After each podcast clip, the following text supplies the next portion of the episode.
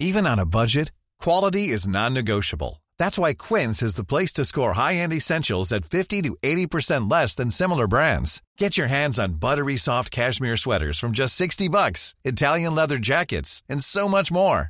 And the best part about Quince, they exclusively partner with factories committed to safe, ethical, and responsible manufacturing. Elevate your style without the elevated price tag with Quince. Go to quince.com slash upgrade for free shipping and 365-day returns.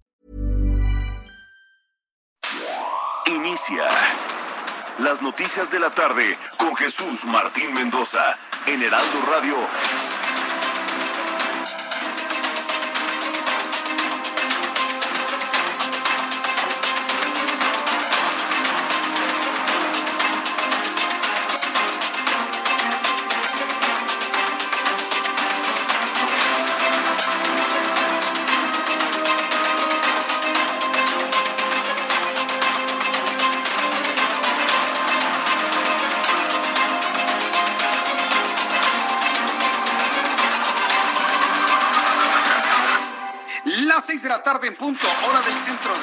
República Mexicana. Me da un enorme gusto saludarle. Bienvenido al Heraldo Radio en toda la República Mexicana.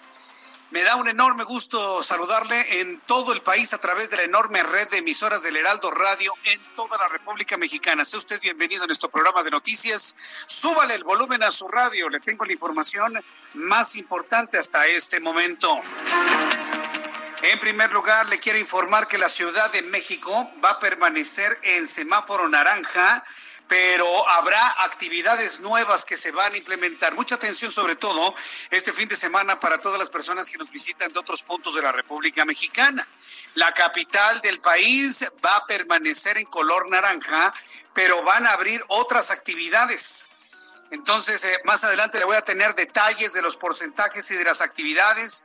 Le puedo adelantar que la jefa de gobierno, Claudia Sheinbaum, informó que se mantendrá el semáforo epidemiológico en naranja la próxima semana. Además, agregó que la capital mexicana comenzará a partir del lunes la reapertura de albercas. Es decir, si son albercas, estamos hablando de deportivos, estamos hablando de gimnasios. Las albercas van a reabrir sus puertas también van a reabrir sus puertas los museos y cines con el aforo máximo del 30%. Vamos a escuchar parte de lo que anunció hoy la jefa de gobierno, Claudia Sheinbaum.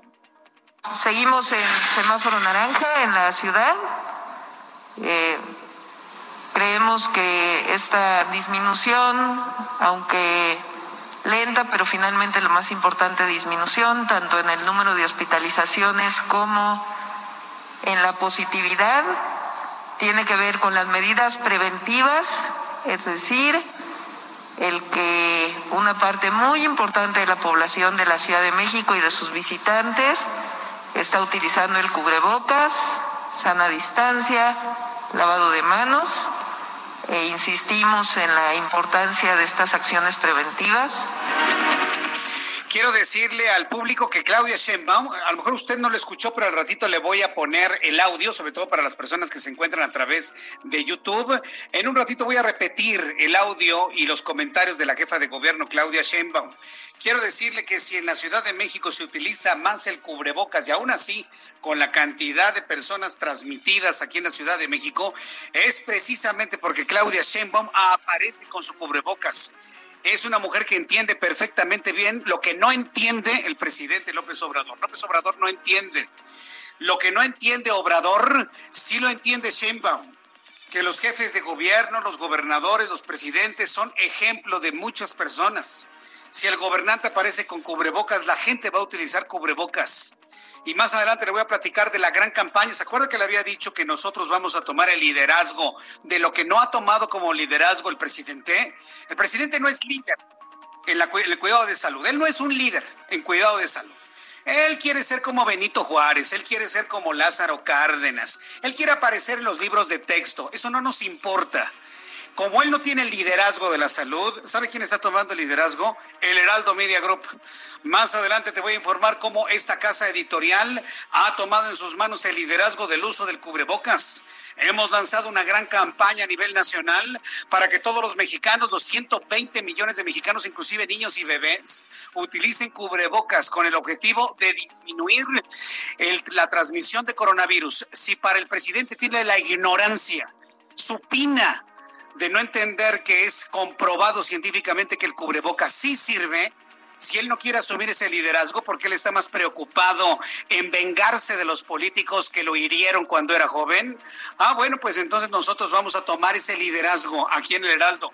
Al ratito te voy a platicar de la gran campaña la gran campaña que el Heraldo Media Group, el Heraldo, ya todo, radio, televisión, prensa, web, estamos en este momento ya promoviendo a nivel nacional para que todos escuchemos, para que todos usemos, perdón, usemos el cubrebocas y de esta manera evitar los contagios de COVID-19. Será algo muy importante, algo verdaderamente histórico, algo que va a mover las conciencias de toda la República Mexicana. Mientras tanto, le informo que el grupo parlamentario del PAN y la Cámara de Diputados presentó una denuncia ante la Auditoría Superior de la Federación por presuntas compras irregulares del sector salud, es decir, el INSAB y la Secretaría de Salud y el Instituto Mexicano del Seguro Social. No que no había corrupción, señores López, López Gatel y López Obrador, no que no había corrupción.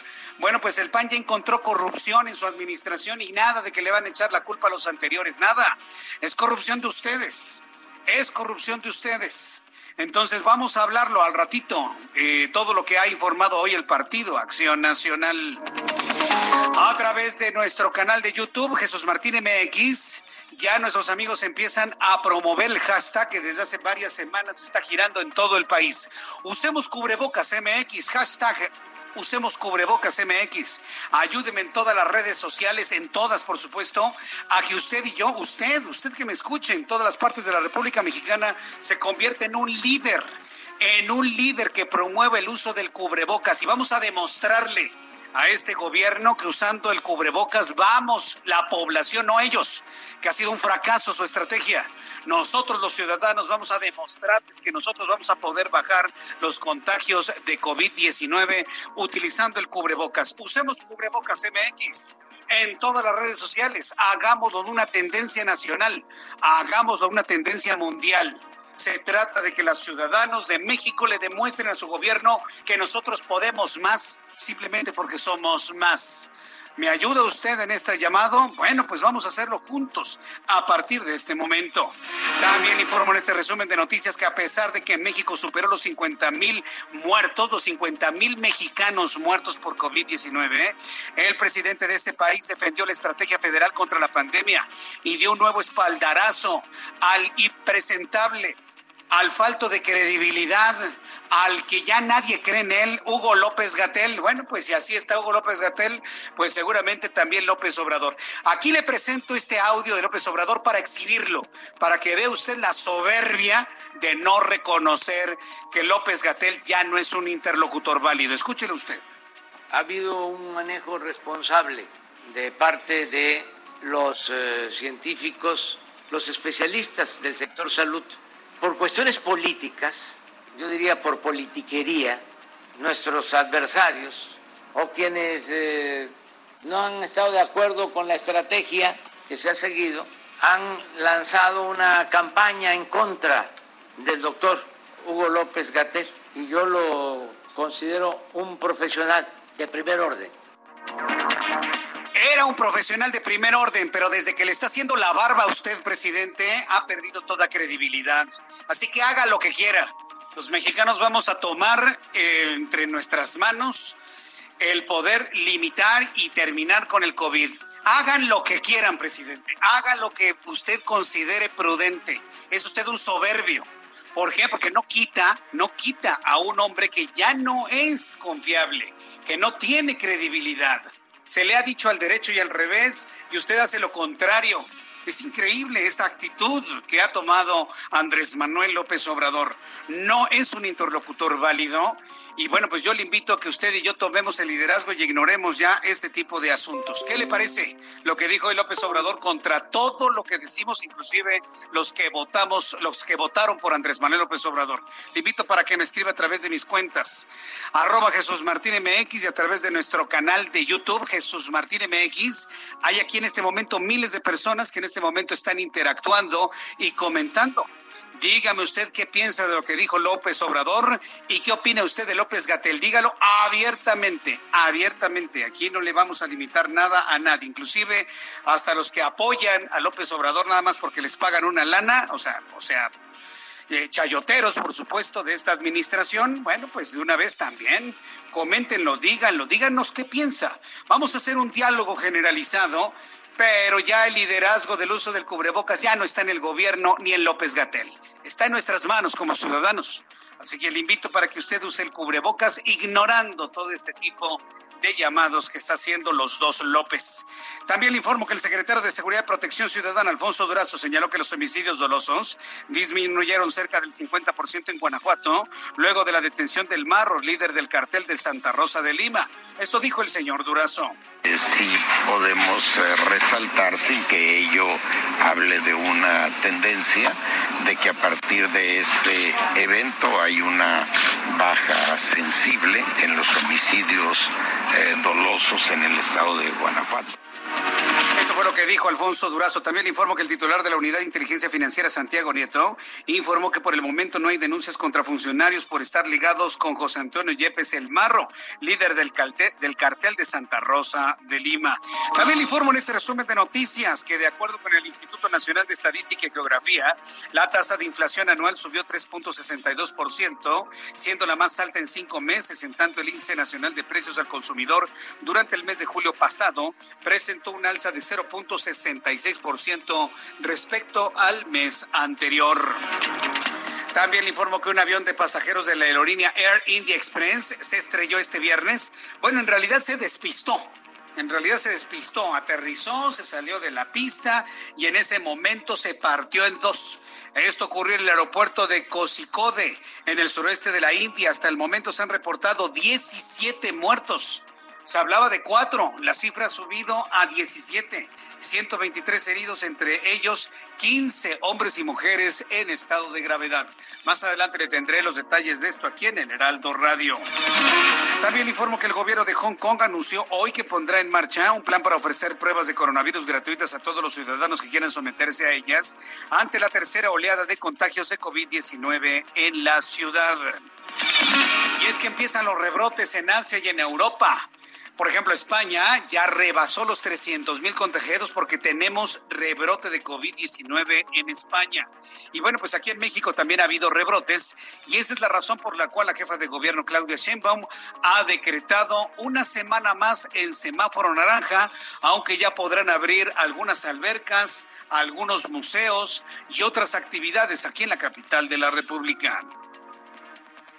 Vamos con nuestros compañeros eh, corresponsales en la República Mexicana. Me da mucho gusto saludar a Herbert Escalante, nuestro corresponsal en Mérida, Yucatán. Adelante, Herbert.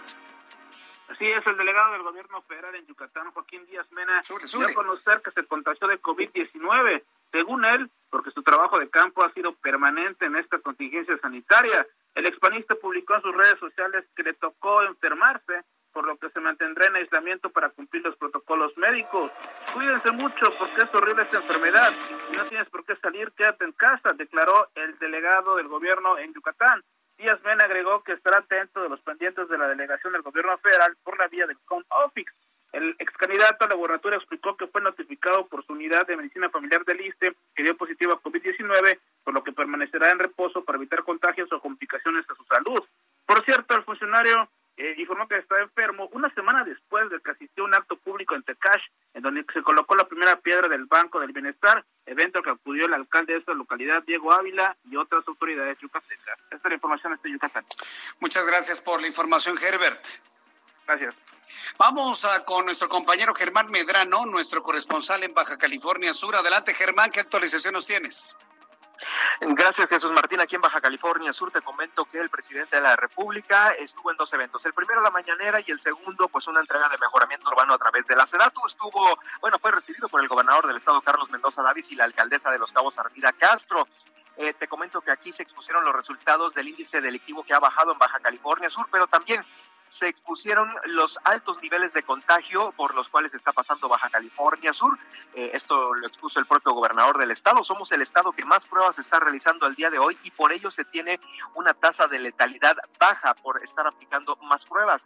Por su parte, el presidente de México, Andrés Manuel López Obrador, dijo que frente a los casos de fallecidos y contagiados de otros países, México pues eh, aquí en México nadie se ha quedado sin ser atendido. Aseguró el presidente aquí en Baja California Sur que en el país no se han saturado los hospitales y tampoco nadie se ha quedado sin ser atendido. Así lo aseguró el presidente. También fue cuestionado Jesús Martín sobre esta alerta de viaje del Departamento de Estado de Estados Unidos sobre el número de casos COVID y de fallecimientos, eh, eh, lo cual obligó a emitir esta recomendación a sus connacionales de no viajar a México. Pues eh, para ellos, para los estadounidenses, estamos en el nivel máximo de alerta de cuatro dijo el presidente de México que eh, pues es de pésimo mal gusto las comparaciones, pero que lamenta mucho que ellos estén en una peor situación que nosotros. El presidente Trump nos mandó equipo, nos mandó ventiladores y eso es una muy buena relación.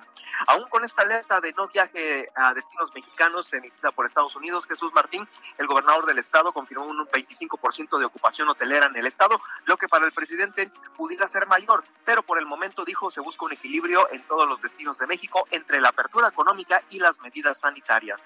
Es el reporte desde Baja California Sur, Jesús Martín. Muchas gracias por la información, Germán. Muy buenas tardes. Saludo a nuestra compañera Marta de la Torre, nuestra corresponsal en el estado de Colima. Adelante, Marta. Así es, Jesús Martín. Pues Colima se sumó a la lista de destinos mexicanos que obtiene el sello de viajero seguro que otorga el Consejo Mundial de Viajes de Turismo y que contribuirá a recuperar la confianza de los turistas. El gobernador José Ignacio Peralta Sánchez dio a conocer esta noticia a través de sus redes sociales y a través de un comunicado en el que aseguró que con este sello pues ya se va a ayudar a garantizar que los eh, turistas estarán seguros de llegar a hoteles, sobre todo con mejores prácticas de higiene y sanitización, sanitización de establecimientos, lo que ayudará a reactivar las actividades de este sector. Cabe destacar que acá en Colima alrededor de 10.000 empleos dependen del turismo de manera directa, tanto en los destinos de playa como en los de montaña. Y en el semáforo rojo en el que está en esta entidad se está admitiendo un hospedaje de hasta el 25%, por lo que, bueno, los hoteleros ahorita no están recuperando mucho de su ganancia, pero sí por lo menos están manteniendo estos 10.000 empleos. Mi reporte. Muchas gracias por la información, Marta. Gracias, buenas tardes. Marta de la Torre desde Colima y ahora saludo a Gabriela Montejano desde el estado de Guanajuato con una actualización de todo lo que fue el traslado de este individuo conocido como el Marro. Adelante, Gabriela. Hola, ¿qué tal? Muy buenas tardes. Así es, José Antonio Yepes Ortiz, alias El Marro, presunto líder del cártel Santa Rosa de Lima, fue ingresado al Ceferezo de alta seguridad ubicado en el municipio de Almoloya de Juárez, en el Estado de México. Sin una mención a la Fiscalía General de Carlos Amarripa ni al gobierno de Diego Sinue, el secretario de Seguridad Nacional, Alfonso Durazo, informó que El Marro fue trasladado la madrugada del día de hoy a la, de la capital de Guanajuato al Ceferezo número uno, el altiplano. Eh, él explica que ahí en el altiplano será puesto a disposición del juez federal por lo que se requiere por delincuencia organizada y el robo de combustible. Te comento que aquí en Guanajuato el Poder Judicial de Guanajuato pues confirmó el traslado y eh, eh, informó que seguirá el marro el proceso que ya había comenzado esta semana y lo seguirá a través de videoconferencia de acuerdo a lo establecido por el juez. El próximo domingo se tiene de la reanudación de la audiencia de vinculación a proceso por el delito de secuestro agravado de una mujer y la, el intento de homicidio de 20 agentes ministeriales. De acuerdo a lo que ha informado el Poder Judicial, pues este el día de ayer se recibió la orden de aprehensión por parte de la federación, por lo que el juez determinó que desde allá él seguirá su audiencia. Este es mi reporte desde Guanajuato. Gracias por la información, Gabriela Montejano. Muy buena tarde. Hasta luego, muy buenas tardes. Bueno, pues así estamos iniciando nuestro programa de noticias intensísimo este viernes, un viernes sabroso de información, sabroso de información, para después irnos a descansar el fin de semana. Así que le invito para que se quede con nosotros, pero claro, también es importante recordar que sucedía un día como hoy, 7 de agosto. Ah, primero nuestros compañeros reporteros, si es cierto, me dice Orlando, que vamos con nuestros compañeros reporteros urbanos, periodistas especializados en información de ciudad. Gerardo Galicia, ¿en dónde te ubicas? Adelante, Gerardo. Justo recorriendo el viaducto Miguel Alemán Jesús Martín, excelente tarde. Si van a utilizar esta vía de su cruce con Tlalpan hacia la zona de Churubusco, hacia el perímetro de la casa de Ignacio Zaragoza, hay que pensarlo dos veces. Estamos avanzando en motocicleta a una velocidad de 12, 13 kilómetros por hora. Tenemos un viaducto completamente saturado de, automóviles hacia el oriente de la capital y el sentido opuesto lo que estamos a apreciar con las mismas eh, condiciones, un avance casi a vuelta de rueda desde que se llega a la avenida Congreso de la Unión hacia la zona del eje central, así que de preferencia habrá que buscar ejes viales, el eje 4 sur, el eje 3, y se van a ahorrar muchos minutos. Por lo pronto el reporte, seguimos muy pendientes. Gerardo Galicia, gusto en saludarte, muy buenas tardes. El gusto es nuestro, hasta luego. Hasta luego. Alan Rodríguez, ¿en qué zona del Valle de México te encuentras? Adelante. Jesús Martín, excelente tarde, alcaldía de Gustavo Amadero. Comienza a registrar carga vial la avenida San Juan de Aragón entre la zona de Martín Carrera y hasta el cruce con Loreto Favela. En este recorrido encontrará un asentamiento de vehículos que frente eh, que se encuentran frente al cruce de Gran Canal. En el sentido contrario, San Juan de Aragón avanza sin complicaciones desde Eduardo Molina hasta la zona de la Villa. Continuamos con vialidad de la zona norte y la alcaldía de Gustavo Madero y ya esta tarde se registran vehículos avanzando a vuelta de rueda frente al eje 3 norte en su tramo conocido como Ángel Albino Corso desde la zona de Ferrocarril Hidalgo hasta la avenida 503. Es en el sentido contrario donde la carga vial se registra desde Gran Canal y continúa por varios kilómetros hasta la zona de Congreso de la Unión. Vialidad complicada esta tarde al norte de la capital. Muchas gracias, Alan. Estamos al pendiente, buenas tardes. Eh, estamos al pendiente y saludo también con mucho gusto a mi compañero Augusto Atempa. Adelante, Augusto. Jesús Martín, excelente tarde. Pues yo me encuentro en la Alameda Central y te debe comentar que las dos vialidades que cruzan esta Alameda Central, que es la Avenida Hidalgo y la Avenida Juárez, se encuentran bastante fluidas, no hay tráfico en esta zona, pero lo que sí vemos es muchísima gente que ya ha salido de sus casas, que rompió este confinamiento, están caminando en parejas, en grupos de tres, en grupos de cuatro, pero no solo aquí, recorrimos también las calles del centro histórico, recorrimos la calle de Tacuba, recorrimos la calle, la calle, el circuito del Zócalo y vemos muchísima gente en las calles, principalmente en esta zona centro de la ciudad, gente que a lo mejor vienen a comprar algunas cosas a los comercios que se encuentran en el centro histórico, pero muchos otros vienen de paseo. Incluso la Alameda Central ya no tiene esas vallas que tenía hace unas semanas para evitar que las personas se metieran a la Alameda o se sentaran en las bancas. Las personas ya están ingresando, incluso vemos en las bancas a más de cinco personas y no hay una sana distancia, que es lo respetable. Muchos sí traen cubrebocas, pero otros no, y pues por supuesto esto puede provocar mayores contagios de COVID-19. Jesús Martín, el reporte. Muchas gracias por la información, Augusto Tempa. Muy buenas tardes. Muy buenas tardes. Estas son las noticias más importantes en este viernes 7 de agosto. Y también es importante decirle lo que sucedía un día como hoy, 7 de agosto, en México, el mundo y la historia, con Abraham Arreola.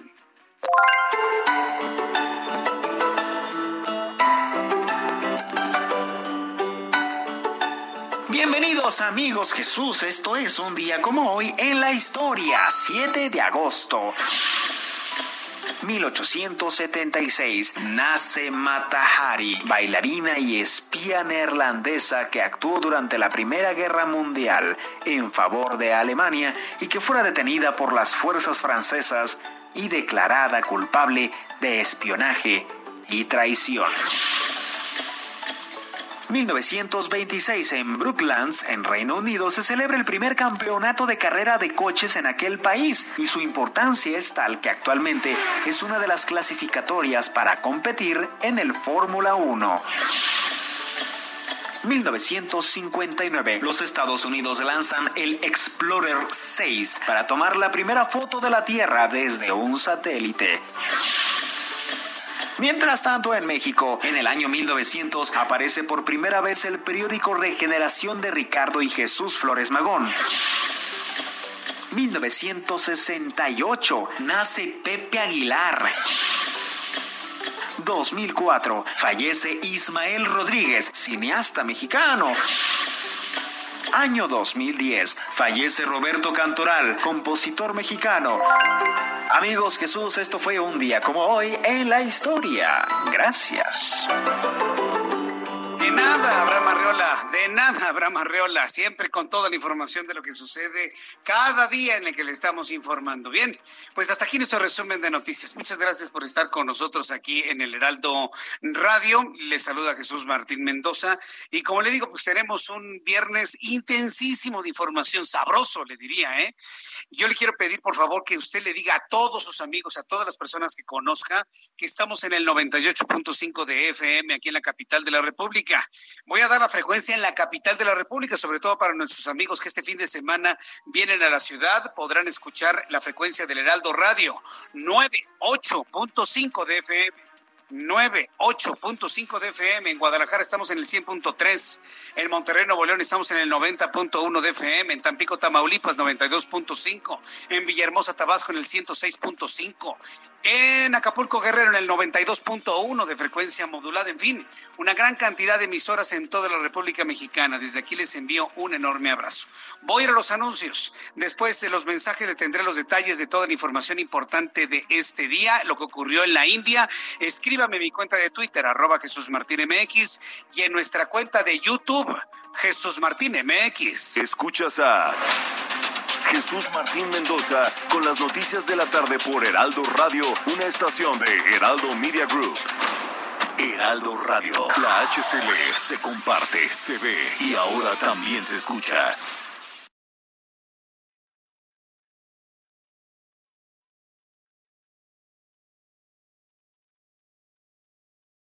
Heraldo Radio, la HCL se comparte, se ve y ahora también se escucha.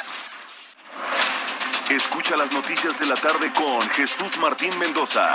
Regresamos.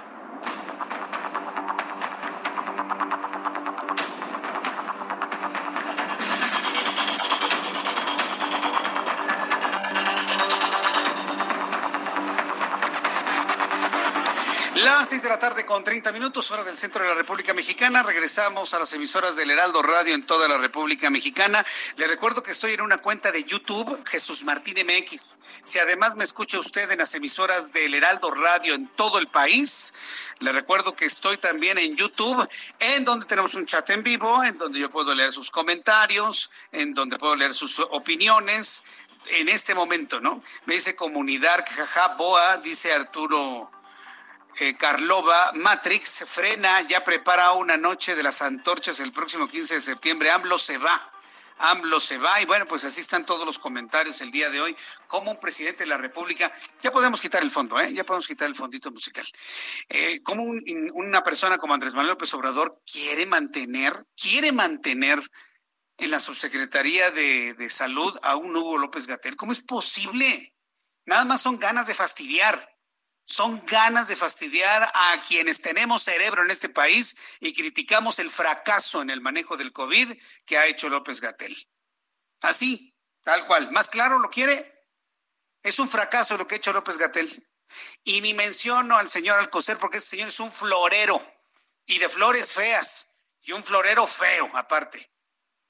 Cobra el tipo como secretario de Estado sin hacer absolutamente nada ese es Jorge Alcocer. Cobra sin hacer absolutamente nada. Los mexicanos y los partidos de oposición deberíamos eh, levantar la voz y reclamar ese tipo de manejos, porque mantener a un tipo como Jorge Alcocer que cobra sin hacer nada, eso, presidente López Obrador, es corrupción. Eso es corrupción mantener a gente pagándole del erario de nuestros impuestos, de los pocos impuestos que han llegado por la pandemia, sin que haga nada, porque Alcocer no sabe hacer absolutamente nada, eso es corrupción. Eso es corrupción, presidente, en cualquier parte del mundo. Pero si no empezamos a decir las cosas como son, estos tipos van a seguir haciendo lo que les venga completamente en gana. Por eso yo insisto en que debemos pedir la salida de Hugo López Gatel y la llegada de un vocero de la Secretaría de Salud que tenga toda la credibilidad. Y lo digo con pleno convencimiento, porque yo conozco gente en la Secretaría de Salud, médicos especialistas, científicos, voceros, de una gran valía, de una gran valía en la Secretaría de Salud. La gran mayoría, el 99% es gente valiosa en la Secretaría de Salud. Todos médicos, médicos, enfermeras, voceros, administrativos, son gente muy valiosa como para que su imagen esté sobre los hombros de dos irresponsables, Jorge Alcocer y Hugo López Gatel, no puede ser. Es injusto, es más, ustedes trabajadores de la Secretaría de Salud deberían ser los primeros en levantar la voz porque por esos dos individuos, por esos dos personajes, la imagen de ustedes está en entredicho. Ustedes deberían ser los primeros en quejarse, ¿no? Me dice eh, Frente Jesús, oye Jesús Martín, el Heraldo va a dar cobertura al grito, ojalá y dejaran el audio original. vamos, no lo sé todavía, ¿eh? No, lo sé todavía. Si nos vamos desde el punto de vista acontecimiento noticioso, por ser un hecho noticioso estamos obligados a cubrirlo. Pero lo ideal es que se haga lo mismo que la, Unión Nacional de Alcaldes, sí, esta Organización Nacional de Alcaldes ha promovido que no haya ceremonias del grito ni fiestas de independencia y que el dinero se destine a la salud. Eso lo ha promovido el propio Enrique Vargas del Villar, el presidente municipal de Whisky Lucan y el presidente de la Asociación Nacional de Alcaldes. Bueno, pues entonces lo que debería ocurrir es eso. Como López Obrador no entiende la vida sin ser visto, entonces iba a haber grito y sí iba a haber eh, desfile militar. Ya de hecho están informados los elementos tanto del ejército como de la marina de quienes tienen que ir a marchar exponiendo sus vidas. Yo sigo insistiendo en que el ejército no debería permitir ser manejado como un peón de un hombre que, que piensa que es dueño del país. Yo sigo pensando que el ejército debería decir, no presidente, yo sigo insistiendo que el ejército debería decir, dar un manotazo y decir, no, presidente, perdón, comandante, pero también usted se equivoca, no vamos a ir al desfile porque nuestros elementos tienen familias que cuidar. Entonces, ese no, yo no sé si va a llegar de Luis Crescencio Sandoval o de una disidencia de las Fuerzas Armadas, pero a eso están orillando este país, a que existan disidencias, a que surjan voces de gente que no esté de acuerdo con el hacer del presente gobierno. Que conste que yo lo único que estoy haciendo es describirle un diagnóstico de lo que puede ocurrir hoy 7 de agosto. Si esto ocurre, luego revisen lo que yo dije el 7 de agosto en estas grabaciones, que ahí quedan, no, no se borran, son públicas, porque yo asumo las responsabilidades de lo que digo, y es un asunto que verdaderamente me preocupa sinceramente me preocupa. Bien, vamos a los temas informativos del día de hoy. Como le digo, es un viernes muy, muy intenso de información. La primera noticia viene desde la capital de la República y esto evidentemente tiene un alcance nacional. Y esto sí quiero dejarlo en claro. Cuando yo dé información de la Ciudad de México, tiene también un impacto nacional. O sea, no el hecho de que yo hable de Claudia Sheinbaum o de la, de la eh, jefa de gobierno de la Ciudad de México es nada más del interés de aquí. Claro que no. ¿Cuántas personas de Monterrey, de Guadalajara y de otras partes del país tienen familia en la Ciudad de México? ¿Cuántas? ¿Cuántas este fin de semana tienen pensado venir a la Ciudad de México y durante la próxima semana para afortunadamente firmar un negocio, para cerrar un negocio o simplemente para venir a ver a sus familiares? Son decenas de miles de mexicanos que se desplazan de otras partes del país a la capital de la República. Por eso todo lo que se informe que sucede aquí, claro que tiene una trascendencia de carácter nacional. Bueno, en esa idea y en esa explicación de las cosas, quiero decirle a todos nuestros amigos de la República Mexicana que van a visitar la Ciudad de México y a quienes vivimos aquí, que toda la siguiente semana el semáforo de alertamiento epidemiológico se mantendrá en naranja, tal y como se lo comentamos aquí, ¿eh? tal y como se lo dije aquí en el Heraldo Radio, en este chat y en esta transmisión a esta hora de la tarde, lo más seguro es que nos quedemos en naranja. ¿Por qué? Porque la tendencia de ocupación de hospitales, porque la tendencia de personas infectadas por el COVID se mantiene para arriba y para abajo, para arriba y para abajo, para arriba y para abajo. No hay una tendencia clara a la baja. Un día se la baja, al día siguiente sube el doble y al día siguiente baja un poquitito y luego sube otro poco más. Y así anda en la Ciudad de México. Vaya usted a un hospital al que quiera. Y le reto a las personas que estén en este momento en la calle, vayan al hospital al primero que pongan enfrente y díganme si hay camas para COVID-19 sale el presidente con cifras alegres de que la mitad de las, eh, de las camas de hospital están libres. No es cierto, es una mentira redonda. Es una mentira redonda. No hay hospitales con disponibilidad a atender pacientes con COVID en ningún lado, en ningún lado.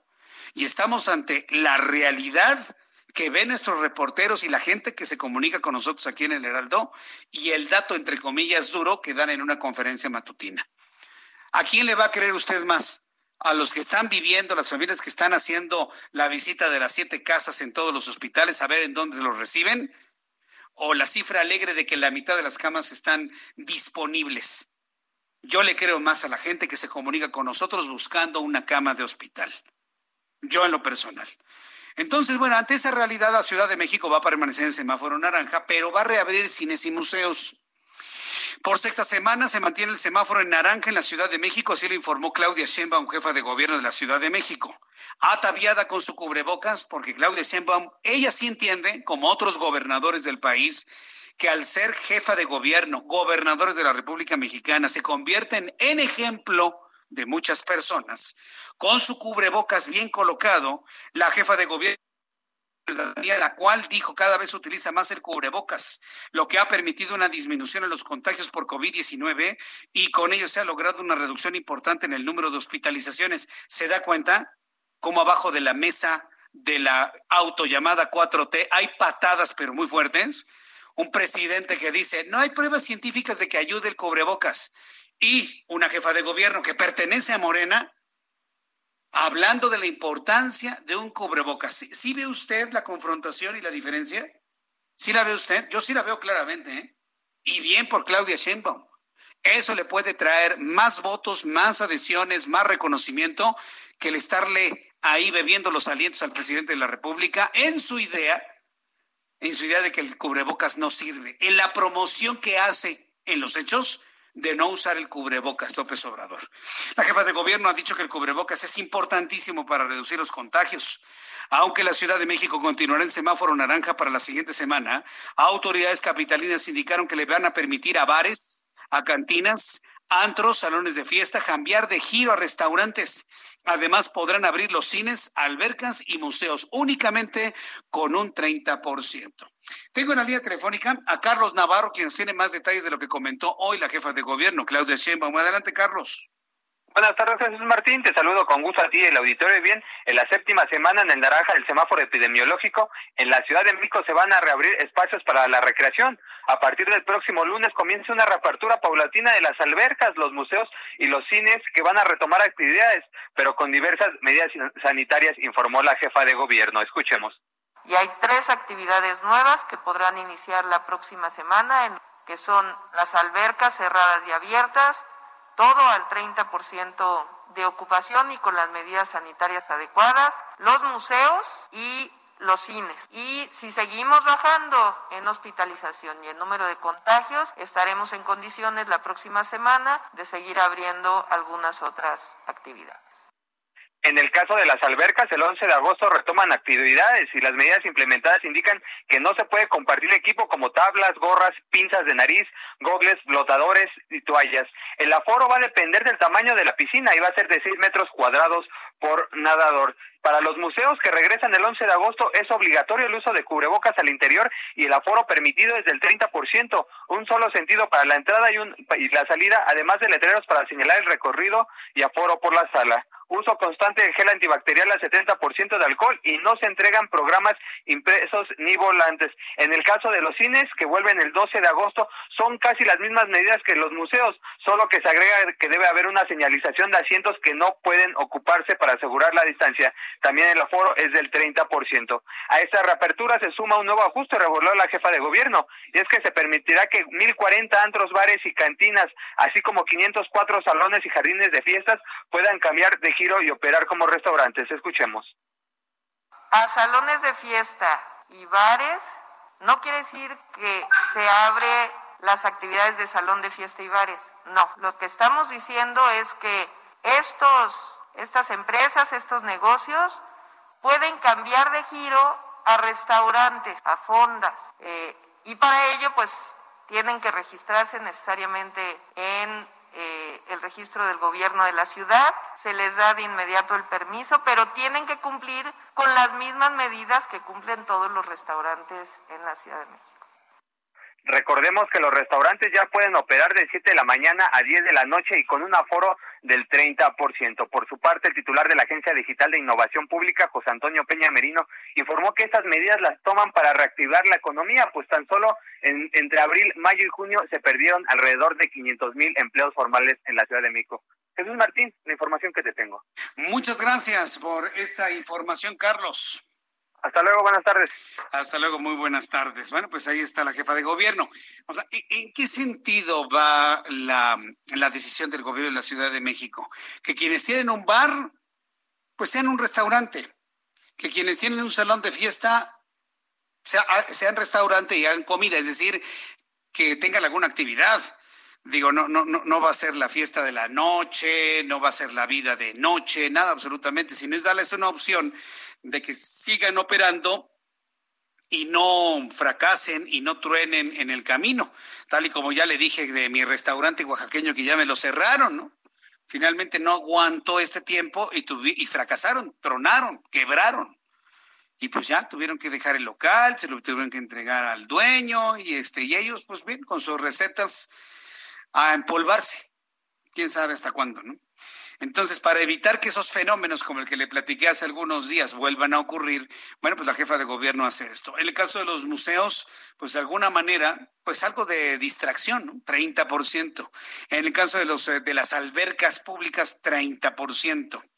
En el asunto de las albercas, ahí yo sí quiero detenerme y se lo voy a decir por qué porque los gimnasios, los gyms, los spas, las albercas, como quiera usted llamarle, son lugares donde el contagio de enfermedades virales y de hongos está a la orden del día. Y no le estoy hablando de un contagio de COVID, le estoy hablando de gripas simples, de influenzas, de enfermedades en vías respiratorias por bacterias, de enfermedades en los pies por hongos por ser zonas, zonas húmedas. Es decir, los balnearios, las albercas, los gimnasios son puntos de gran contagio de un sinfín de enfermedades. Si eso sucede en lo cotidiano, imagínense con el COVID. Por lo tanto, aunque el gobierno de la Ciudad de México hable de una apertura del 30% de albercas, yo, Jesús Martín, yo soy amigo de todas las tardes, quien le comparto información, se lo digo así de corazón, aguántese un poquito más, de verdad, no hay prisa. De verdad, no hay prisa. Piense que nos cayó un meteorito y que estamos abajo de la Tierra dos años. No hay ninguna prisa, ninguna. ¿O qué? ¿Ya tiene usted prisa para ir a un lugar que se contagie de alguna enfermedad y se enferme y se tenga que ir a un hospital? No, no, no tiene sentido. No tiene sentido. Aguántese, de verdad, aguántese, aguántese. Hasta que el semáforo esté al menos en amarillo, donde veamos verdaderamente que ya los contagios diariamente no son de 5 mil, 7 mil personas, sino ya empiezan a ser de 5 mil, de 3 mil, de 2 mil, de mil, que los muertos diarios ya no son 900 o mil diarios que empiezan a ser de 500, de 200, de 50, que un día ya no hubo muertos. Ah, en ese momento, entonces ya estamos hablando de que algo ha sucedido a la baja. Pero en este momento todos los días suben los contagios entre 6 mil y 7 mil y se mueren entre 600 y 900 personas todos los días. De verdad, se lo digo como un consejo de amigos. Yo me considero su amigo, su acompañante de todas las tardes, la voz que le da las noticias. No tengo ninguna necesidad de mentirle o de decirle algo que no sea real. De verdad no tenemos prisa. Véalo, visualícelo. ¿Hay alguna prisa? Ninguna. No tenemos ninguna prisa. Entonces, esté con su familia, cuídese mucho, no se exponga a situaciones de riesgo hasta que empiece a bajar verdaderamente el ritmo. Esa es una forma de tomar el liderazgo en nuestras manos. Como no hay liderazgo ni en López Obrador ni en López Gatel, tomemos el liderazgo nosotros, los ciudadanos, y con estas convocatorias que le estamos haciendo a través del Heraldo Radio. Le digo, yo la verdad estoy muy contento porque mi casa editorial, mi casa editorial, el, el Heraldo, ya sabe que yo siempre me pongo la camiseta en la casa editorial donde me encuentre. Y ahora que estoy en el Heraldo, mi casa editorial tomó en sus manos este llamado que estamos haciendo desde hace algunos meses. Estamos tomando el liderazgo, ya no como un programa, ya no como un conductor de noticias. Estamos tomando el liderazgo como toda una organización de comunicación multimedia, radio, televisión nacional, prensa a nivel internacional, web a nivel internacional, para invitarle a que use el cubrebocas. Porque el cubrebocas sí sirve, yo lo uso. Porque el cubrebocas sí sirve, yo lo uso. Y me pongo el cubrebocas para cuidarme y cuidar a los demás. Entonces yo estoy, la verdad, muy, muy contento, muy feliz de que este llamado que empezamos en este programa de noticias se ha convertido en una estrategia de comunicación de esta gran empresa multimedia, la de mayor crecimiento, mayor importancia y mayor peso específico hoy por hoy en toda la República Mexicana, el Heraldo Media Group. Más adelante le voy a platicar en qué consiste esta convocatoria. Es sencilla, es invitarla a que usted sea líder en su familia y convoca a todos a utilizar cubrebocas. Que usted, como jefe de manzana, le diga a todos sus vecinos, utilicemos cubrebocas. Que usted, como líder de una colonia, le diga a todos, vamos a utilizar cubrebocas, lo levantemos en alto, nos lo coloquemos y nosotros hagamos lo que el gobierno y López Gatel no ha hecho. Vamos a hacerlo entre todos. ¿Me sigue? ¿Nos sigue? Yo le invito a que en el Heraldo síganos como siempre ha sido el llamado desde hace casi 20 años, que le he dicho, síganos. Ah, bueno, pues síganos y yo le invito a que nos siga en el Heraldo Media Group para utilizar el cubrebocas. ¿Por qué le comento todo esto? Porque hoy Andrés Manuel López Obrador, el presidente de México, ya consciente en que la ha regado completamente en la estrategia, sabedores de que son una, ha sido un fracaso toda esta estrategia y que ahora lo que tenemos que hacer es tomarlo entre las manos usted y yo Luego de que la cifra de los de muertos por COVID-19 rebasó 50 mil casos. Le digo, ayer fue, bueno, ayer la opinión pública se cimbró con la portada del Heraldo de México. Fue lo más comentado ayer en todos lados. ¿Sí vio la portada ayer del Heraldo de México? No, no, no. Impactante, sorprendente, histórica, yo le podría decir. El presidente la vio y sabe perfectamente bien que ante ese resultado algo no ha funcionado bien en su estrategia. Bueno, pues hoy se empezó a justificar, obviamente. El presidente de este país defendió su estrategia y dio un nuevo espaldarazo al impresentable Hugo López Gatel, eso de impresentable lo digo yo, al impresentable y falto de credibilidad Hugo López Gatel.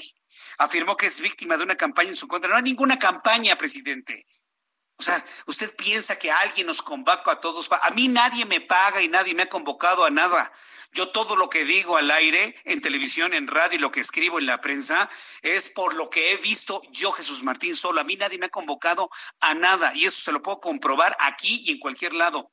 Aquí no hay campañas. Todo lo que se escucha en los medios de comunicación es una lógica de lo que está ocurriendo. Así que quítese de la cabeza campañas. No existen. Eso no es cierto. El mandatario descartó que vaya a modificar la estrategia para combatir la pandemia y reiteró que se aplanó la curva epidemiológica. Eso es una mentira. Eso es una mentira. No se ha aplanado ninguna curva. Además de que no se han saturado los hospitales. Esa es otra mentira. Los hospitales no reciben a una persona con coronavirus. Voy a exhibir al presidente de la República. Échale algo. Ha habido un manejo responsable de parte de los eh, científicos, los especialistas del sector salud. Por cuestiones políticas, yo diría por politiquería, nuestros adversarios o quienes eh, no han estado de acuerdo con la estrategia que se ha seguido, han lanzado una campaña en contra del doctor Hugo López Gatel y yo lo considero un profesional de primer orden y tiene todo nuestro apoyo y si nos vamos a resultados, si a pesar de todo decimos lo que cuentan son los resultados, suele decirse en política, lo que cuentan son los resultados. Yo les diría que en el continente americano estamos en el quinto lugar en fallecimientos. Nos duele mucho y ya dije que es hasta de mal gusto lo de las comparaciones. Fíjese nada más, un presidente que cuenta a los muertos, a los mexicanos muertos como nueces. Un presidente que cuenta a los muertos como nueces, ¿no, presidente? Usted, está usted profundamente mal y yo ya lo conozco a usted desde que era jefe de gobierno y se lo dije a la gente que votó por usted.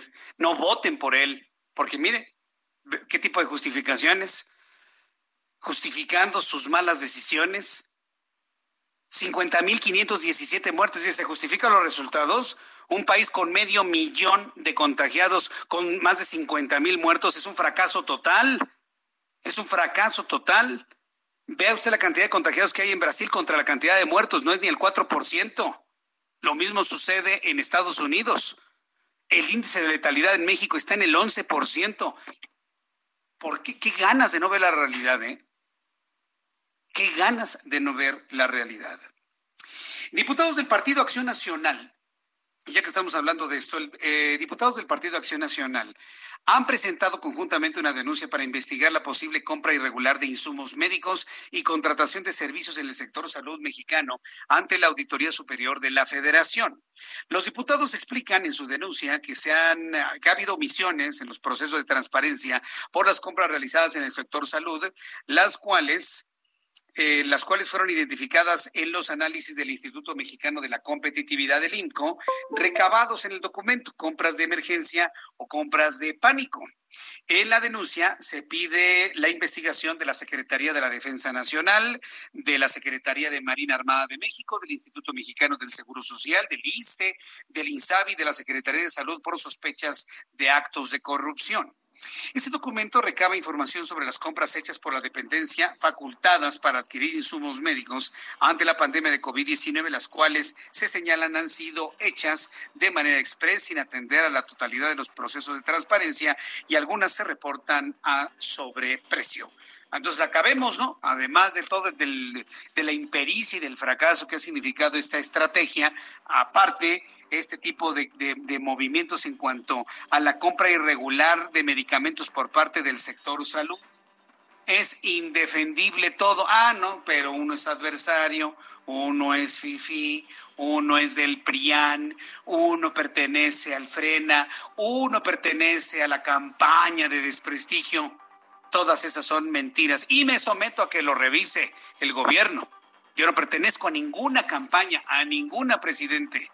Voy a los mensajes y regreso con los números de COVID. Regresamos. Escuchas a Jesús Martín Mendoza con las noticias de la tarde por Heraldo Radio, una estación de Heraldo Media Group. Heraldo Radio.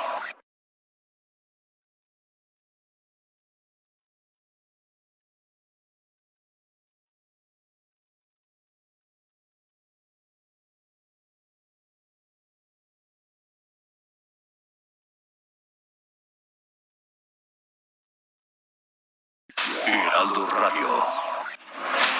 Escucha las noticias de la tarde con Jesús Martín Mendoza.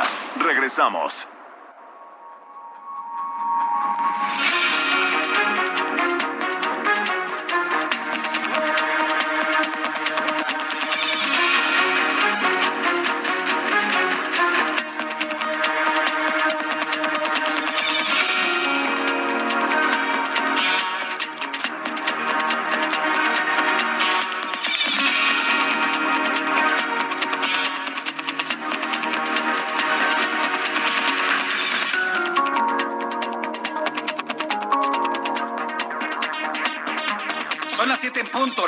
En punto hora del centro de la República Mexicana.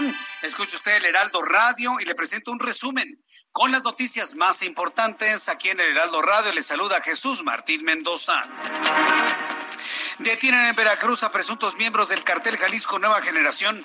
Tres hombres y dos mujeres presuntos miembros del cartel Jalisco Nueva Generación fueron detenidos en Veracruz. Las cinco personas fueron aseguradas y en la revisión respectiva las autoridades les hallaron 71 dosis de cristal con una leyenda Veracruz 2020, cartel Jalisco Nueva Generación. La Comisión Interamericana de los Derechos Humanos va a analizar posibles violaciones a los derechos humanos en el caso de la guardería ABC. La Comisión Interamericana de los Derechos Humanos va a analizar el caso del incendio de la guardería ABC de Hermosillo del 5 de junio de 2009. Los padres de cinco de los 49 víctimas mortales que dejó el incendio celebraron que sea la Comisión Interamericana de los Derechos Humanos la que determine si hubo o no violaciones a los derechos humanos en el proceso legal. En conferencia de prensa desde Hermosillo, agregaron que el análisis abre la puerta para que la Comisión Interamericana traiga el caso y emita recomendaciones que el Estado mexicano tendría que cumplir. Y sería el gobierno de López Obrador, ni modo de que renuncie López Obrador y traiga a a Felipe Calderón, ¿no? Para que él vuelva a tomar, asuma como presidente y responda a la Interamericana de Desarrollo. No, tendría que ser el gobierno actual el gobierno actual que tenga que resarcir los daños ocurridos con la guardería ABC. Y le informo que el director de la Organización de las Naciones Unidas Hábitat México, Eduardo López Moreno, señaló que de, que 100 que de cada 100 empleos que se generan hasta 2030 con la construcción del tren Maya, el 46% serán para los pobladores indígenas de las cinco entidades por donde cruzará la obra insignia del gobierno federal. Si es que, esto ya lo digo yo, ¿eh? Si es que se concluye, si es que se termina. También le informo que la Confederación Patronal de la República Mexicana pidió reaccionar al gobierno federal ante la recomendación del gobierno de los Estados Unidos y a sus ciudadanos de no viajar a México hecha ayer. Afirma que si bien la emisión de esta alerta máxima de viaje emitida por Estados Unidos es preocupante para el turismo en México, que de por sí atraviesa por un contexto adverso, realizando esfuerzos para reactivarse y recuperarse luego de la crisis, es mucho más grave la opacidad y la falta de acción de autoridades federales mexicanas para asumir acciones y medidas responsables para atacar ambos problemas, pandemia e inseguridad. La jefa de gobierno de la Ciudad de México, Claudia Sheinbaum, anunció que evaluará la prohibición de vender papitas, churritos, totopos, refrescos todo tipo de productos con alto valor calórico a los menores de edad. La Ciudad de México evalúa aplicar también una medida como en Oaxaca, pues la ingesta excesiva de estos productos genera comorbilidades a los habitantes de la Ciudad de México. La mandataria dijo que es una medida que vamos a revisar nosotros. Yo creo que es clarísimo que la comida chatarra, como se llama, que las grasas saturadas y sobre todo las cantidades de azúcar que se utilizan en la dieta y el cambio de la dieta se ha generado en los últimos años a la fecha, no creo que sea buena noticia que nuestro país sea el número uno en consumo de refrescos. Eso obviamente genera comorbilidades o enfermedades. Son las noticias en resumen. Le invito para que siga con nosotros. Le saluda Jesús Martín Mendoza.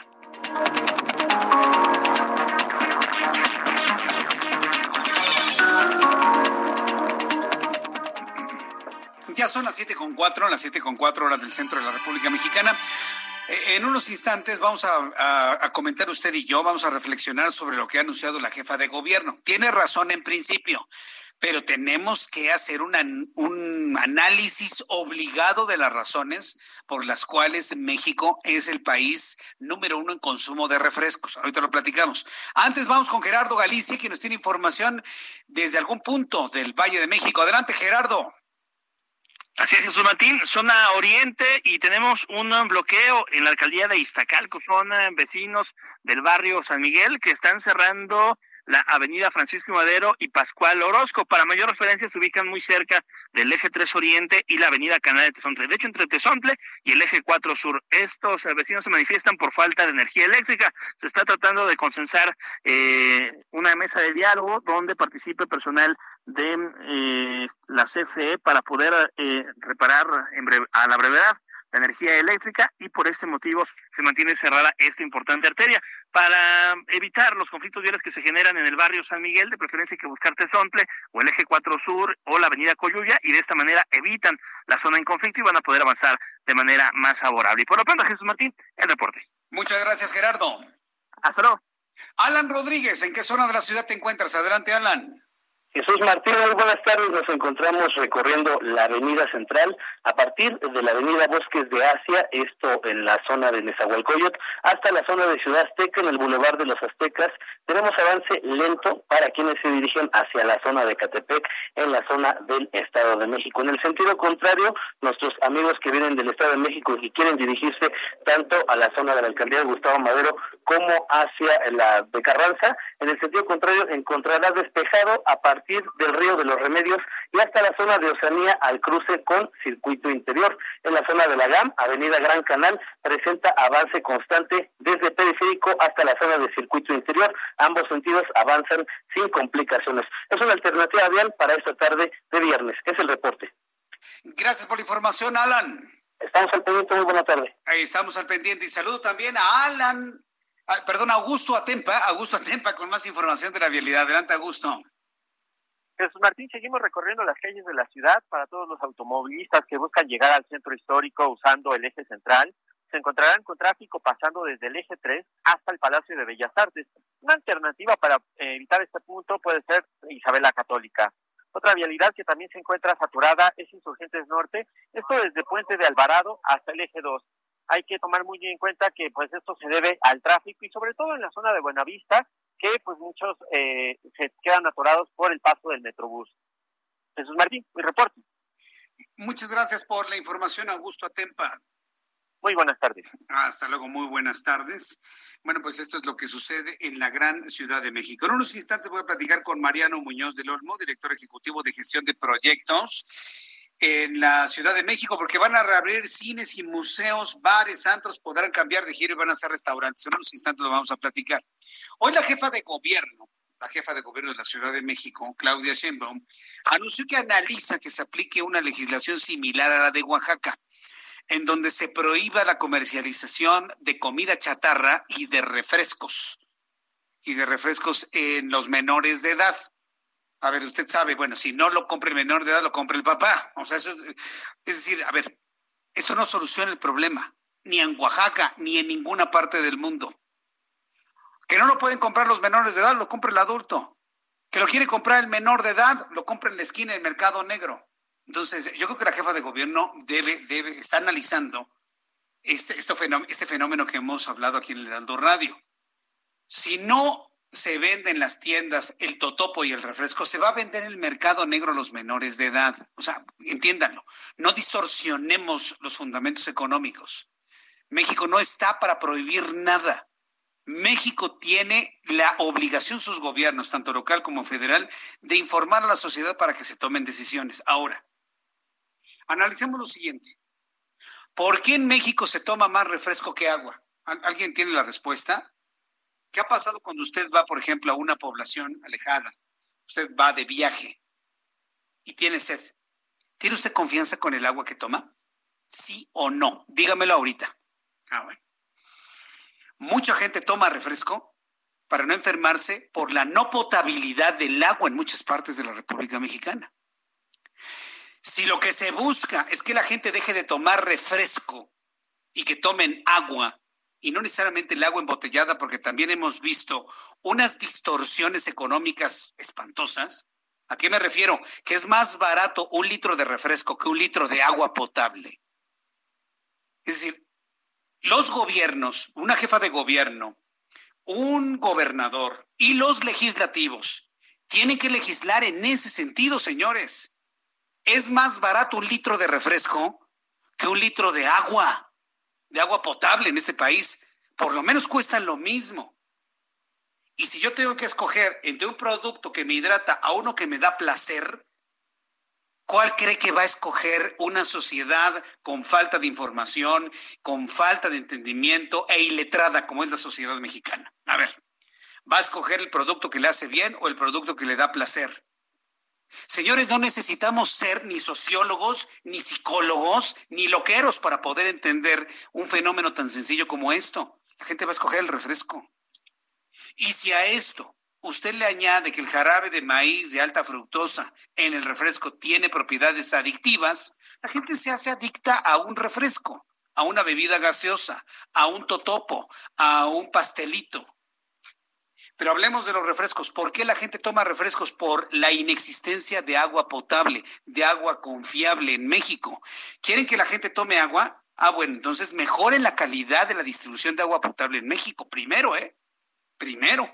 Porque precisamente son las embotelladoras, son las empresas refresqueras las que garantizan un líquido o un agua lo suficientemente limpia para evitar enfermedades gastrointestinales. ¿Por qué cree que la gente opta por el refresco? Porque no hay agua potable confiable. Luego las empresas de agua potable les hacen análisis, la Procuraduría Federal de Consumidor, ¿y qué encuentran? Encuentran orines y excrementos humanos en el agua. No me diga que no. Y a veces lo hacen hasta con, con un propósito ya muy definido. Contaminan el agua con sus heces y con sus orines. Eso lo ha encontrado la Procuraduría Federal del Consumidor. Va una persona a otra parte de la República Mexicana, encuentra eso en el agua, no sabes qué, mejor me compro un refresco. ¿Por qué? Porque pues por lo menos la empresa embotelladora cuida la calidad del agua y sé que no me voy a enfermar del estómago. Entonces, em, em, si vamos a empezar con ese análisis, se tiene que empezar inclusive hasta con eso, ¿eh? de la disponibilidad de agua potable segura y sana en la República Mexicana. ¿Quieren que la gente tome agua en lugar de refrescos? Garanticen la llegada de agua potable. La única forma de que llegues embotellada, garanticen que el agua sea más barata que un refresco. Es un fenómeno inclusive de comer, es un fenómeno económico. Entonces, vayan entrando a eso. Y le voy a decir una cosa, estoy seguro que los de ni siquiera les ha pasado por la mente eso que estoy diciendo. Ni siquiera les ha pasado por la cabeza eso que les estoy diciendo. Ni siquiera no han podido, como no hacen sus compras, como son gente millonaria, así sean de morena, les hacen sus compras, nunca han comparado lo que vale un litro de refresco contra un litro de agua. Se van a sorprender, a veces el agua puede ser más cara que el litro de refresco, por increíble que parezca. Eso tiene mucho que ver en el incremento en el consumo de refrescos en la República Mexicana. Se tiene que decir finalmente, ¿no? Pero bueno, esto es de lo que ha dicho hoy la jefa de gobierno. Hoy un anuncio importante es el siguiente. Próxima semana, Ciudad de México, atención amigos en toda la República Mexicana, mantenemos el color naranja en el semáforo, es decir, seguimos más cerca del rojo que del verde. Seguimos más cerca del rojo que del verde, pero, pero, en espera de que siga bajando el índice de positividad Ayer lo platicábamos con Alejandro Macías, hoy lo comentó la jefa de gobierno. Gracias, doctora Claudia Sheinbaum, por tomar este concepto, ¿eh? Muchas gracias. Pero usted debe reconocer que el índice de positividad está arriba del 60%. Bueno, si vemos que está bajando el índice de positividad, si baja el índice de personas que utilizan camas de hospital, bueno, pues podríamos transitar al color amarillo. Y en esa idea, la próxima semana van a abrir cines, museos, bares y antros cambiando de giro a restaurantes. En la línea telefónica, Mariano Muñoz del Olmo, director ejecutivo de gestión de proyectos del gobierno de la Ciudad de México. Mariano Muñoz, me da mucho gusto saludarlo. Bienvenido, muy buenas tardes. Muchas gracias, Jesús. Igualmente, buenas tardes. Nada más una precisión. El índice de positividad de pruebas en la ciudad está en 25%. Ahí está en 25%. Ayer hablaba con Alejandro Macías, que usted lo conoce, que es un es una eminencia en este tipo de temas. Nos hablaba del 60%. Usted me dice del 25%. Bueno, lo dejamos en 25%. Sí, ¿Y cómo se ha comportado? Eh? Ha ido bajando, ¿verdad? Ha ido bajando, exactamente. Es uno de los indicadores que nosotros le damos seguimiento eh, en la pandemia ha ido bajando. Cuando llegó a estar más alto en la ciudad fue a mediados de mayo, estuvo efectivamente en valores cercanos al 60%. Al 60%. Ahora estamos, ahora con todo y que hemos incrementado sustancialmente la capacidad y, la toma de muestras en, en la ciudad, hemos eh, detectado que el índice cada vez va bajando y ahorita estamos alrededor del 25%. No, sabe cómo le agradezco esta precisión, porque efectivamente desde ayer con Alejandro Macías, que es un experto en, en este tipo de pandemias y de epidemias y demás, y que participó en el tema de la influenza hace 11 años, nos hablaba de esta positividad del 60%, pero es una buena noticia que esté bajando. Uno de los elementos, imagino, de criterio para poder abrir bares, eh, albercas, museos a un 30%. ¿Cómo va a operar esto? Coméntenos, por favor, Mariano. Así es, eh, al igual que otras actividades que se han permitido reactivarse en la etapa naranja, incluso desde la etapa roja en la ciudad, eh, cada una tiene estrictas medidas sanitarias que deben cumplir con ellas, que deben eh, registrarse en el sitio covid19.cmx.gov.mx diagonal medidas sanitarias, incluyen restricciones en el nivel de aforo, eh, descripciones sobre qué equipo de protección personal como el uso de cubrebocas o caretas para las personas que están atendiendo deberán tener. En el caso de las albercas, ya se habían permitido albercas eh, abiertas cuando se reanudaron los deportivos, ahora también estamos permitiendo las albercas techadas. ¿En qué medidas deben cumplir? Bueno, pues no compartir ciertos objetos como tablas, gorras, eh, gogles, flotadores, etcétera, mantener una persona por carril, eh, ser muy claros que esto solo implica albercas, no estamos abriendo la zona de gimnasios todavía y, eh, bueno, promover la higiene personal en estos espacios, ¿no? Para el caso de los museos que reanudan el martes 11, bueno, pues es el uso de cubrebocas al interior del museo todo el tiempo, un aforo del 30%, evitar acudir en grupos grandes, mantener la sana distancia en las filas, eh, fomentar el pago electrónico y el boletaje electrónico, un solo sentido para que no se crucen las personas al interior del museo y pues no entregar todo tipo de material impreso a, las personas, ¿no? Y para los cines eh, que reanudan el miércoles 12, también al 30% de su aforo, también eh, eh, es obligatorio el uso de cubrebocas durante toda la función.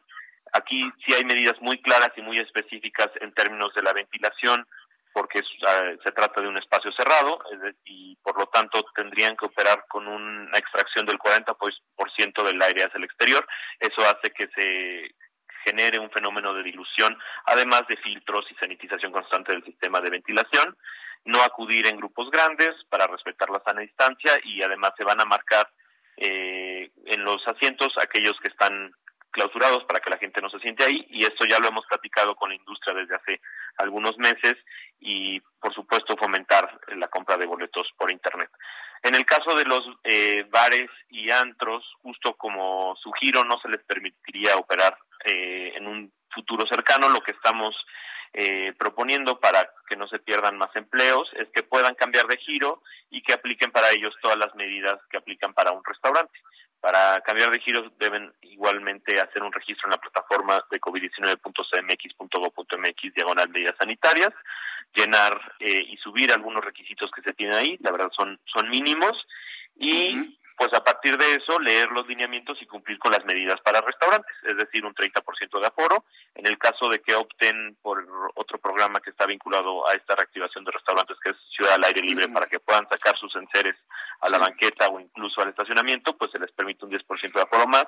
Y medidas de higiene, eh, por supuesto, cambiar los, los manteles después de cada servicio, poner las mesas a una distancia, en zigzag, eh, uso de gel antibacterial, eh, los meseros con careta, y esta semana también se les permitió ampliar su horario eh, de 7 de la mañana a 10 de la noche para que puedan ofrecer desayunos, y ahora ya también se les permitió poner música ambiental a un volumen bajo de 62 decibeles, cuando más. Muy bien, que eso me encanta, no sabe yo cómo les agradezco a ustedes como gobierno el que establezcan unos decibeles, decibeles máximos, porque luego es imposible platicar con la familia. Pero bueno, yo puedo entender todo lo que tiene que ver con los bares, el cambio de giro, que sean ahora restaurantes, los museos, que de alguna manera le pueden dar ya un momento de, pues, eh, de entretenimiento y de cultura a la sociedad luego de tantos meses de resguardo, pero me sigue brincando el asunto de las albercas públicas y se lo comento porque quienes hemos ido a gimnasios sabemos perfectamente bien que son focos de contagios de muchas enfermedades, no nada más de COVID, de hongos virales, bacteriales y demás, cuando no se tienen los elementos de seguridad. ¿No sería esto una, una decisión muy arriesgada, el abrir las albercas públicas, que entiendo que también estarían dentro de algunos balnearios o dentro de algunos centros deportivos? Eh, ¿Cuáles fueron los elementos de criterio específicamente para el asunto de las albercas, Mariano? Bueno, se revisaron con las autoridades sanitarias, también se hizo una revisión de lo que ha sucedido en otros lugares del mundo y, por ejemplo, la, la CDC en Estados Unidos, que es la autoridad sanitaria de estos temas y tampoco hay mucha evidencia que el, que el COVID se traslade eh, por estos medios, por medios, digamos, acuáticos, además, eh, pues es un agua clorada. Por lo tanto, eh, si se respetan estas medidas de mantener una persona por el carril, etcétera, pues está vinculado también a la reactivación de estos espacios para, para hacer ejercicio, que es importante para cuidar también la salud de las personas.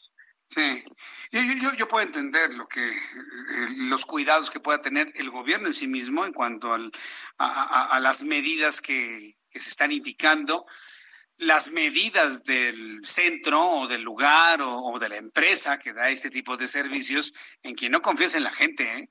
pero bueno, yo creo que inclusive eso lleva intrínseco un nivel de riesgo, ¿no, Mariano? Pues, pues mira, Jesús, la verdad es que en la ciudad siempre, eh, y ha sido el esquema desde el principio de, la pandemia, eh, hemos optado por un esquema democrático apelando a la responsabilidad y a, y a, la libertad de las personas. En general, la gran mayoría de los habitantes de la ciudad han sido muy responsables y es un llamado otra vez a seguir cuidándonos, es responsabilidad de todos, la pandemia no ha terminado y queremos avanzar hacia una reactivación de más actividades, a retornar un poco más hacia una nueva normalidad, pues es importante seguir observando estas reglas, ¿no? Si, si puedes quedarnos en casa, eh, sobre todo si se trata de una persona vulnerable con alguna comorbilidad asociada, eh, si las personas tienen que salir por algo, siempre usar cubrebocas, mantener la sana distancia, el lavado de manos, y es muy importante que si detectan cualquier síntoma menor eh, relacionado con alguna enfermedad respiratoria, pues se queden en casa y envíen un mensaje con la palabra COVID-19 al 51 515 para que puedan recibir atención médica y orientación, eh, los servicios de salud de la ciudad los puedan redirigir a una prueba, si es que salen positivos se les pueda dar su apoyo para que se queden en casa, pero sí seguir apelando a que esto es responsabilidad de todos y de todas cuidarse. ¿no? Pues muy bien, pues yo, quiero agradecerle mucho estos minutos de comunicación con el público que escucha el Heraldo Radio, eh, Mariano Muñoz del Olmo. Yo deseo que salga todo muy bien yo he visto que la jefa de gobierno es eh, una persona y todo el gobierno de la Ciudad de México que han estado muy aterrizados, muy preocupados y ocupados con el tema del COVID. La verdad se los agradecemos y bueno, pues estaremos pendientes de ver de qué manera funciona todo esto. Me imagino que en caso de que haya algún repunte, pues se tomaría una decisión hacia atrás, ¿no es así? Así es. Eh, el, el comité de monitoreo se reúne de la ciudad, se reúne todos los días con las autoridades sanitarias, con las autoridades económicas de la ciudad y eso es un trabajo de todos los días. Todos los días se revisan los indicadores, todos los días se, eh, se ve cómo va evolucionando y no tenemos ningún problema en que si se detecta algún algún crecimiento, algún tipo de rebrote, pues tendríamos que echar marcha atrás a todas esas actividades permitidas e ir cerrando eh, poco a poco para para justo contener la, la discusión del virus. Correcto. Bueno, pues eh, Mariano Muñoz del Olmo, director ejecutivo de gestión de proyectos. Muchas gracias por estos minutos para el Heraldo Radio. Fuerte abrazo, saludos a todo el equipo y muy pendientes de toda la información que deban o que tengan que difundir al público en general. Muchas gracias por este tiempo. Muchas gracias a ti. Hasta luego. Buenas Fuerte noches. abrazo. Hasta luego. Buenas noches. Es Mariano Muñoz del Olmo, director ejecutivo de gestión de proyectos. Por cierto, nos dice que el índice de positividad en Ciudad de México se ha reducido del 60 al 25%. Y esto evidentemente es uno de los elementos de criterio para poder abrir estos giros. Tome usted su decisión, ¿sí? Digo, yo, le doy los elementos de criterio para ir, no ir, asistir, no asistir. Usted tome su decisión. Pero me parece que es importante el seguir insistiendo en el cuidado personal y en la medida que uno se cuide, pues cuida a la gente que más amamos, a las personas que más amamos, que es la familia y que son los amigos. Después de los anuncios, ya le tengo los números de COVID-19 al día de hoy. Siguen creciendo más de 6 mil los contagios en un día más de 700, casi 800 los muertos en un solo día. Mensajes y regreso. Le invito para que me escriba a través de YouTube Jesús Martín MX. Escuchas a Jesús Martín Mendoza con las noticias de la tarde por Heraldo Radio, una estación de Heraldo Media Group. Heraldo Radio, la HCL se comparte, se ve y ahora también se escucha.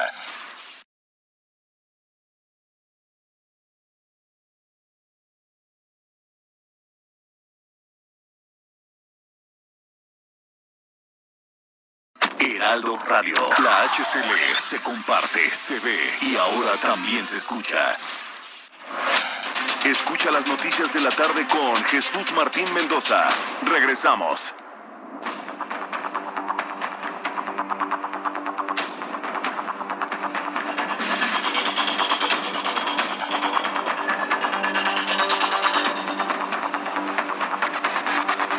Y media, las 19 horas con 30 minutos, hora del centro de la República Mexicana. Escuche usted en todo el país, en toda la República Mexicana, el Heraldo Radio. Le saluda Jesús Martín Mendoza con todas las noticias a esta hora de la tarde, como lo, lo hemos hecho a lo largo de los últimos 17 años.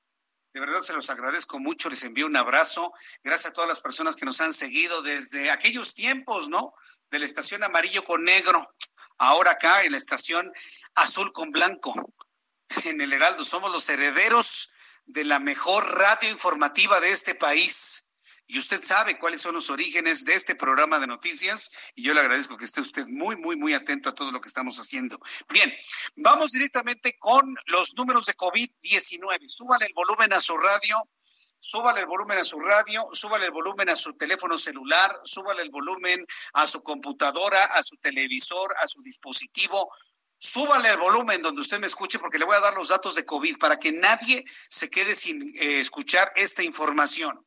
Es más, avísele a sus vecinos de tránsito, avísele a sus vecinos en la unidad habitacional, avísele a sus compañeros de sitio de taxis. Me escucha usted en los mercados ya cerrando esta hora de la tarde, súbala todo el volumen para que se escuche en todo el mercado. Ahí vamos con los números de COVID a esta hora de la tarde.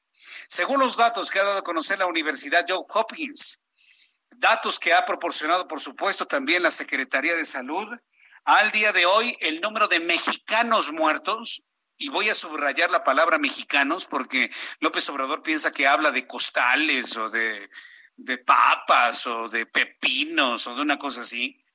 No, el número de mexicanos muertos por la pandemia de COVID-19 el día de hoy se ubica en 51.311 mexicanos muertos. 51.311, ya vamos más allá de los 50.000 que ayer fueron la gran noticia en la portada del Heraldo de México a nivel mundial. No sabe cómo se comentó la portada del Heraldo de México. Ha sido una de las, de las noticias más contundentes que hemos visto en la prensa escrita en todo el orbe. ¿eh? Bueno, pues ya vamos más allá. Estamos en 51.311 mexicanos muertos. ¿Eso qué significa? Que de ayer a hoy se sumaron 794. ¿Cuál curva plana? ¿Cuál curva plana, presidente? Número de contagiados acumulados, 469.407. De ayer a hoy se sumaron 6.717 contagiados nuevos. ¿Cuál curva plana, Gatel? ¿Cuál curva plana? Habrá en algunos eh, puntos de la República Mexicana donde haya bajado la positividad, pero si hablamos a nivel global, a nivel país, nada se ha aplanado. Plana mi mesa, aquí donde estoy aquí transmitiendo, donde tengo todo mi guion, este, toda la información. Eso es lo que está plano, pero la curva de contagios sigue subiendo a razón de seis mil, siete mil casos todos los días.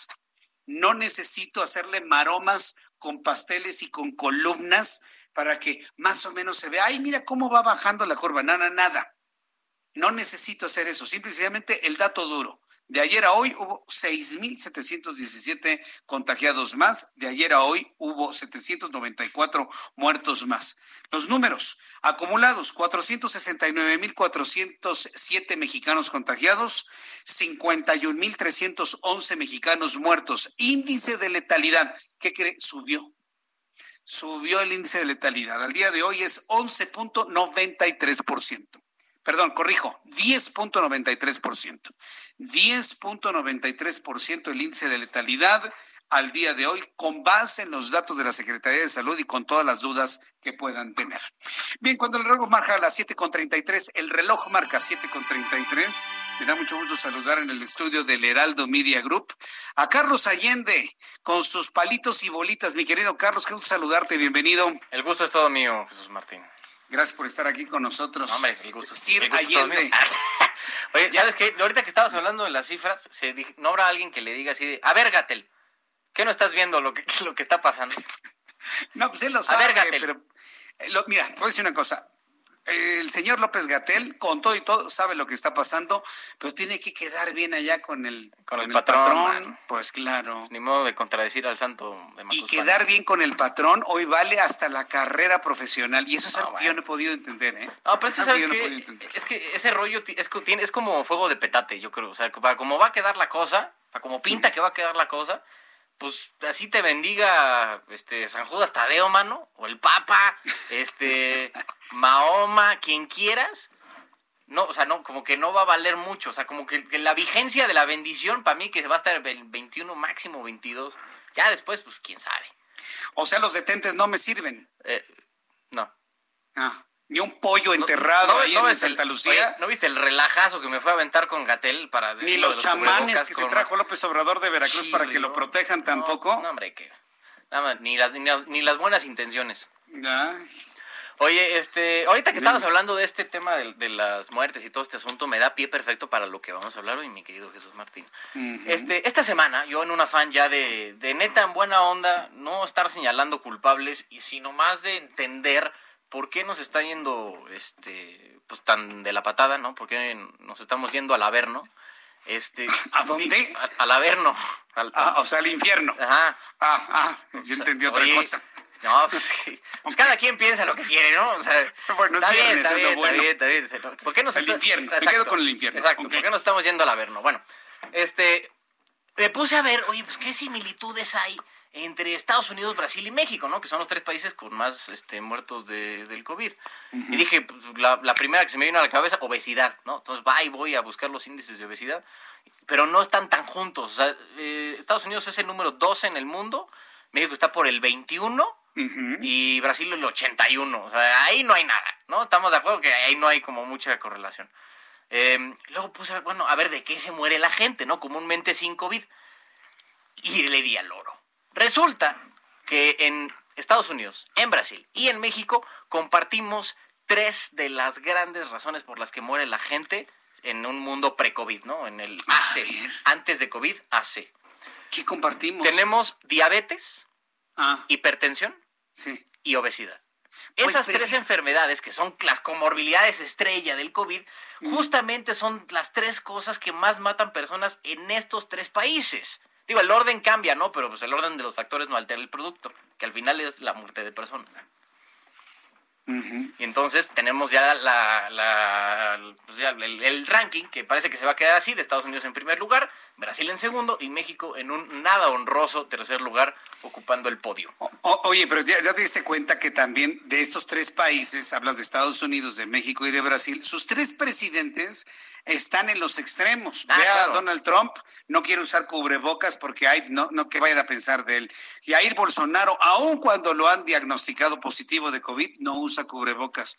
Y bueno, del, del señor que administra nuestro país, bien te digo, ¿no? Tú ya sabes cómo se comporta, ya lo sufriste. Pues también me fui a, buscar justo eso, el, tema de las políticas, porque eso sí estuvo en su control. No estamos de acuerdo que por ahí de febrero, marzo, los tres pudieron haber dicho, hermano, esto no está para juegos, hay que tomárnoslo en serio. Y ahí, digo, nos ahorramos el tema del cubrebocas y la discusión, pero bueno, así está el rollo y a cuidarse, ¿no? Pero no, o sea, ni Trump y Bolsonaro hicieron un despapalle, ¿no? Trump no se puso un cubrebocas hasta como hace un mes. Bolsonaro incluso participó en, en protestas contra la cuarentena y contra el uso del cubrebocas. Eh, y por otro lado, aquí encontré dos infografías que son una verdadera joya. Una de Pemex, que bueno, que de hecho sigue este, publicada, que igual dicen que no es necesario, que no hay una razón técnica ni ninguna otra para cerrar eh, los, las, las actividades económicas y otra que fue publicada brevemente por la CONADE, donde dice tal cual el cuadrito, la enfermedad provocada por el COVID-19 no es grave. Y eso estuvo publicado en la cuenta de la CONADE. Digo, ahorita ya no está, ¿no? Obviamente, pero pues ya sabes que en redes sociales todo es permanente. Yo, no sé qué sea peor, que México trascienda a nivel internacional como el tercer país con muertos por COVID o por ser uno de los países más ignorantes en esta materia. Yo no sé qué sea peor, ¿eh? Ni yo, pero pues bueno, ya, es que ahorita andar tratando de, de, especular en qué va a pasar, qué no va a pasar, a mí, es que para mí es como nada más una discusión ociosa porque tenemos que darle calma, que todo el, el polvo se asiente, que todo caiga con su propio, que todo se asiente. Ya después podemos ver pues, cuál fue el, relajo, ¿no? ¿Qué digo? La imagen que le estamos dando al mundo con el tema de la página de Visit México y entre, o sea, y entre este asunto de estar en el tercer lugar de muertes por COVID, o sea, sí la intentamos enmarcar de, no, pues órale, en, temas poblacionales somos el quinto, ok, güey, pero sigues estando en el decil más eh, arriba, ¿no? De todo el continente. Hay 50 países en América y somos el quinto. No es nada para estar presumiendo. Pues claro que no, y ahí el presidente, presidente presumiéndolo. No somos el tercero, somos el quinto. Ah, bueno. menos mal ah, estamos salvados, ¿no? Puta, qué bueno. no puede ser. Pero bueno, en el país, en el continente. Ay, ¿sabes qué otra cosa descubrí? Que luego, pues, ya sabes, en estos asuntos que me voy a elucubrar. Este, que si el tema de la población fuera relevante, pues India y China estarían pues por, por allá, ¿no? Por el Averno.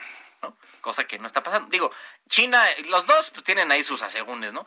Pero al final, pues México es el décimo lugar, décimo país más poblado del planeta. Entonces, pues nuestra posición, de acuerdo con el tema del COVID y si la lógica de la población aplica, deberíamos estar por esos lugares, ¿no? Por el 10, 9, 11, por ahí, rescatando pues, un puntito, ¿no? Pero pues no, estamos en el tercero, carnal. Y con todo de que hay países mucho más poblados, como, ah, es cierto, Japón tiene una población similar a México, está por ahí de los 130 millones más o menos. Tienen 5 mil muertos. 5 mil. Claro. Explícate eso, ¿no? No, son culturas diferentes y todo lo que quieras, pero al final son poblaciones similares. Y creo que allá incluso está mucho más densamente poblado porque son una isla, o sea, ¿sabes? Y aquí tenemos dos millones de kilómetros cuadrados. Ahí, digo, tienes un desierto gigantesco en Chihuahua, muy bonito, por cierto. Este, y entonces, no, como que no ni, ni siquiera hace sentido que en un país como Japón, que es microscópico, y la misma cantidad de gente tenga una reducción tan drástica a comparación en los casos mortales de COVID. Pero bueno, cada quien ve lo que quiere ver. Ay, mi querido Carlos, la verdad es que, mira, dentro de, la forma como nos explicas las cosas, y, hoy con dos veces el averno que nos has dicho, llega, pero la verdad de las cosas sí, sí me llega a preocupar, porque mientras tengamos un gobierno ciego, sí, pero ya sabes, como dice el dicho, ¿no? No hay peor ciego que el que no quiere ver y el gobierno de México no quiere ver la realidad, ¿eh? No la quiere ver, no la quiere ver. En, eso se va a seguir muriendo mucha gente. Fíjate, fíjate, hoy platicaba con Francisco Villalobos. Allá en Estados Unidos tienen 160 mil muertos al día de hoy. Bueno, pues están asegurando que si no se utiliza el cubrebocas, habrá 320 mil, el doble para el mes de diciembre. Si se utiliza el cubrebocas, habrá 50 mil muertos menos ya tenemos evidencia científica en todos los sentidos, hasta de Estados Unidos y aquí. el presidente sigue promoviendo el no uso ya, ya, me fui a aventar un tiro con, con Gatel, ni así. No, bueno, ya ni hables del tutirito ahí con Gatel, ¿eh? Mi, mi amigo, mi hermano del alma, padrino de mis futuros hijos. Sí, oye, que por cierto dice el presidente de que hay una campaña contra Gatel. Me late que tú eres el responsable. Sí, yo tengo aquí orquestado a todo el aparato de comunicación. Imagínate, no, pues, si ni tiempo tengo de hacer lo que, de ver el fútbol. Ojalá. de ver el fútbol? Ojalá. Ay, mi querido Carlos. ¿Qué vamos a hacer, mi hermano? Oye, ¿ya te sumaste a la campaña del Heraldo Media Group de ya, uso el cubrebocas porque sí sirve? ¿Ya, ya, ya, te uniste? Of course, my horse. Ya, ya, este, ya, listo. Ya, ya, ya me apunté también para ser el traductor oficial de la Secretaría de Turismo. Entonces, este... Me parece muy bien. Pues, hay, que sacar lana de algún lado, mano, porque si no... Hay que trabajar. Aquí. no, ya, fuera de broma, ya, ya, ya grabé la, este, el, spot, que ya lo estarán escuchando aquí en Heraldo Radio y lo verán en Heraldo Televisión, de ponerse el cubrebocas, mis niños, porque es efectivo si sirve, úsenlo. Así es. Vamos a usarlo, mi querido Carlos. Yo te agradezco como todos los viernes el que nos expliques muchas cosas que pasan en el país con palitas y, palitos y bolitas. Dime dónde te seguimos, dónde te escuchamos. Eh, palitos y palitas. ya, ya estás como, ya estás como legislador de Morena. Para todo lo este, posible. bueno a ver, ¿dónde te vemos y dónde te seguimos, mi querido Me pueden este, ver todos los días 6.30 por Heraldo Televisión en el 10. Creo que solamente en Sky está en el 161, pero bueno. Ahí, este, Heraldo TV, 6.30 palitos y bolitas. Y me siguen en redes sociales como arroba Sir Allende. Bien, bueno, pues te este, vamos a seguir, vamos a estar muy pendientes de todos tus programas, tus comentarios, tus redes sociales. Mi querido Carlos, te agradezco mucho el que nos hayas acompañado el día de hoy. Fuerte abrazo, como siempre. Otro de vuelta. Que te vaya muy bien. Hasta luego. Carlos Allende ya sumó la campaña, a nuestra campaña. Yo uso cubrebocas porque sí sirve. ¿Qué significa esto para las personas que me están escuchando? Que en el Heraldo Media Group, como casa editorial, mi casa, nuestra casa, casa de usted también, siéntase como parte de, de esta gran familia, ¿no? Del Heraldo en toda la República Mexicana. Estamos tomando en nuestras manos ese liderazgo que no vemos desde la federación como han abandonado ese liderazgo para usar el cubrebocas, nosotros lo tomamos. No lo quieren ellos asumir, ah, entonces lo, tomamos nosotros. Todos los conductores, todos los editores, todos los redactores, todo el personal del Heraldo Media Group en toda la República Mexicana y el extranjero, estamos en este momento ya promoviendo el uso del cubrebocas. Yo uso cubrebocas porque sí sirve y usted me está viendo, quien me ve a través de YouTube, está viendo que me he colocado mi cubrebocas en este momento para mostrar que todos tenemos ya como una prenda de uso cotidiano el cubrebocas. Y de esta manera evito contagiarme, evito contagiar a los demás y yo le invito a que nos sumemos a esta gran campaña. Es una campaña en la cual el Heraldo, el Heraldo de México en todas sus versiones, prensa, web, radio, televisión, todo lo que usted imagine, todos los que somos conductores, periodistas, eh, lectores, redactores, productores, corresponsales, este enorme equipo, estamos tomando en nuestras manos este liderazgo. En este momento somos el medio de comunicación líder. Somos el medio de comunicación líder en la promoción del uso del cubrebocas. Y yo le invito, síganos. Síganos como siempre lo ha hecho a lo largo de todos, todos estos años. Me da mucho gusto saludar a Adriana Fernández, nuestra especialista en cine en este viernes, porque bueno, pues además de toda la intensidad que hemos tenido en este día, vale la pena disfrutar el fin de semana viendo una película con la familia en casa. Mi querida Adriana, me da mucho gusto saludarte, bienvenida, muy buenas tardes.